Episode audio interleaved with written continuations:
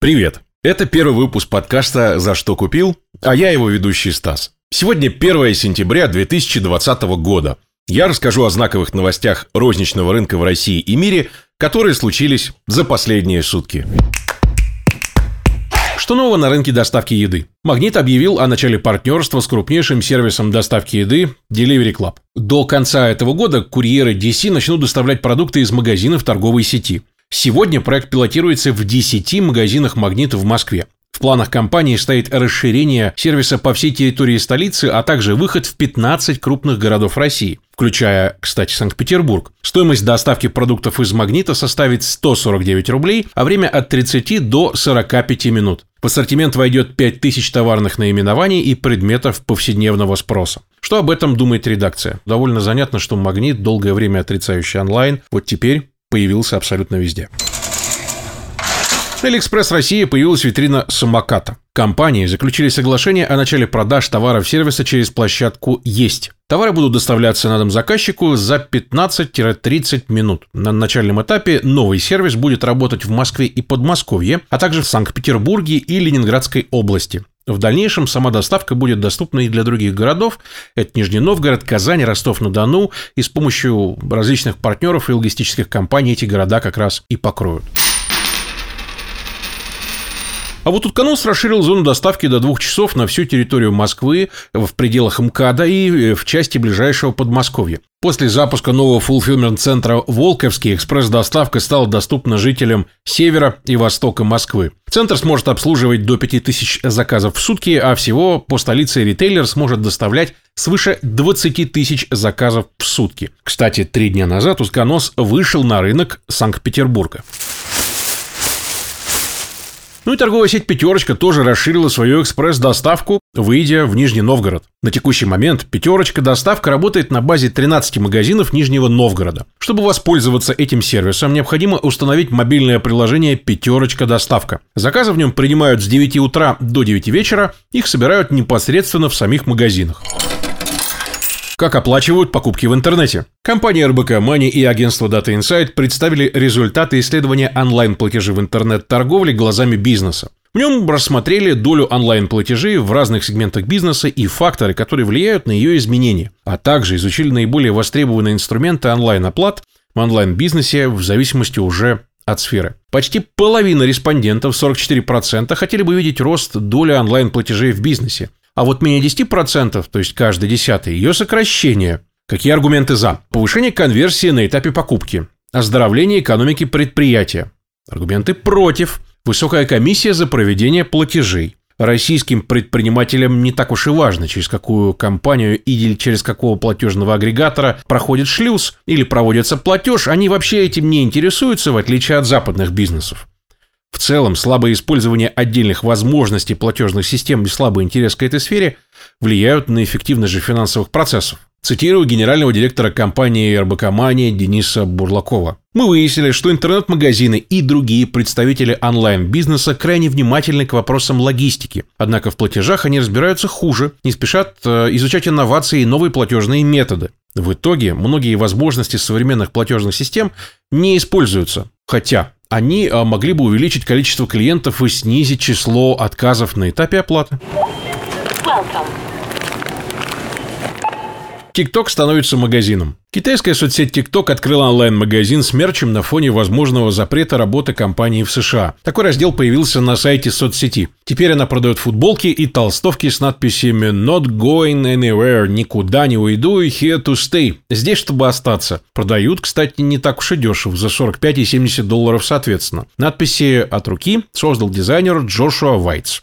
Напомню, что вообще в начале августа президент США Дональд Трамп подписал указы, о противодействии угрозе, исходящей от Вичата TikTok. В документах говорилось, что э, мобильные приложения, которые разработаны и принадлежат китайским компаниям, угрожают национальной безопасности, внешней политике и экономике США. И вот чтобы теперь TikTok продолжил работать в США, он должен принадлежать американской компании. На данный момент на покупку бизнеса соцсети в США, Австралии, Канаде и Новой Зеландии претендует Microsoft который присоединился в Walmart и Centricus Asset Management вместе с корпорацией Triller.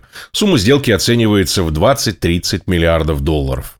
Американские ритейлеры только в этом году потратили на рекламу в ТикТоке около полумиллиарда долларов. В результате продажи бренда Ари, принадлежащего компании American Eagle, выросли на 100% во втором квартале. Мотел подрос на 116% за год, а вот продажи продукции Леви, разрекламированной через соцсеть, сейчас составляет целых 15% от оборота.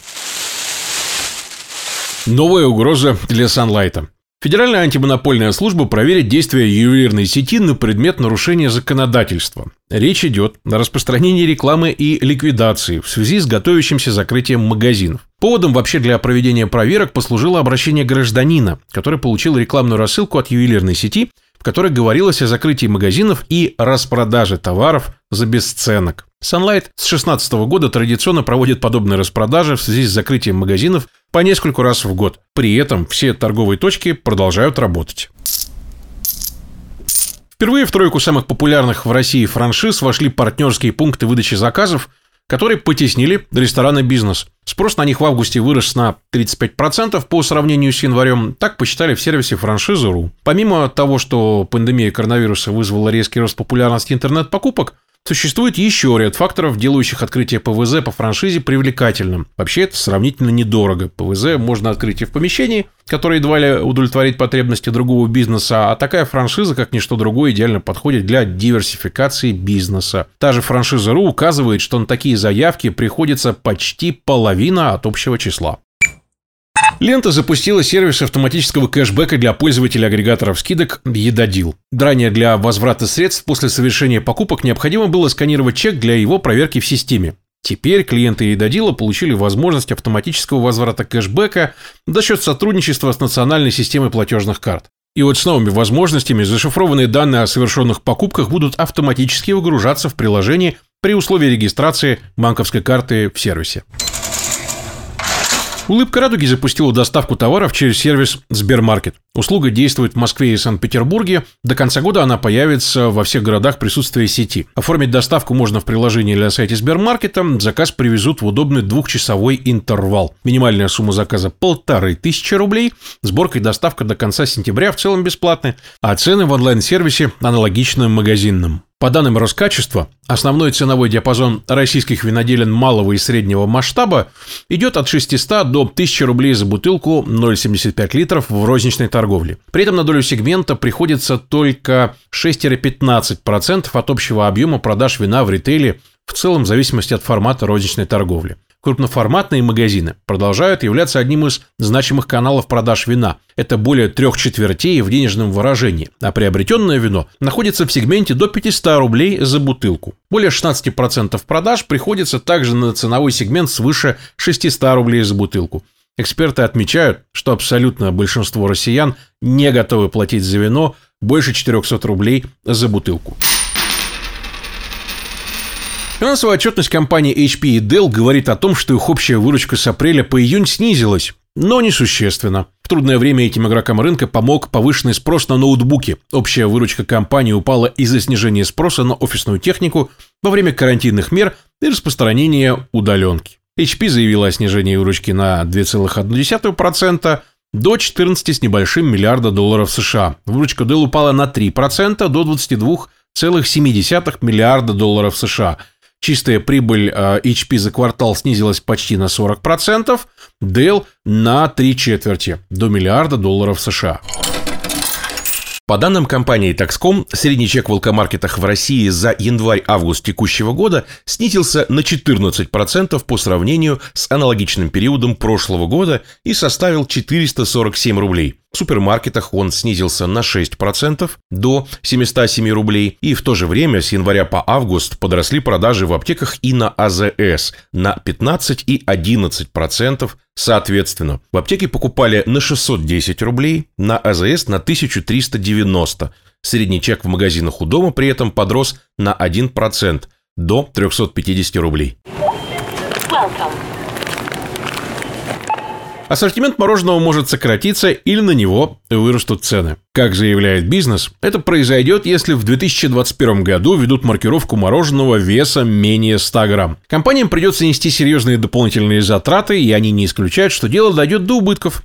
Поэтому просят остановить процесс введения идентификации. С инициативой к министру сельского хозяйства России Дмитрию Патрушеву обратилась компания Unilever. Ее позицию поддержали в Союзе мороженщиков.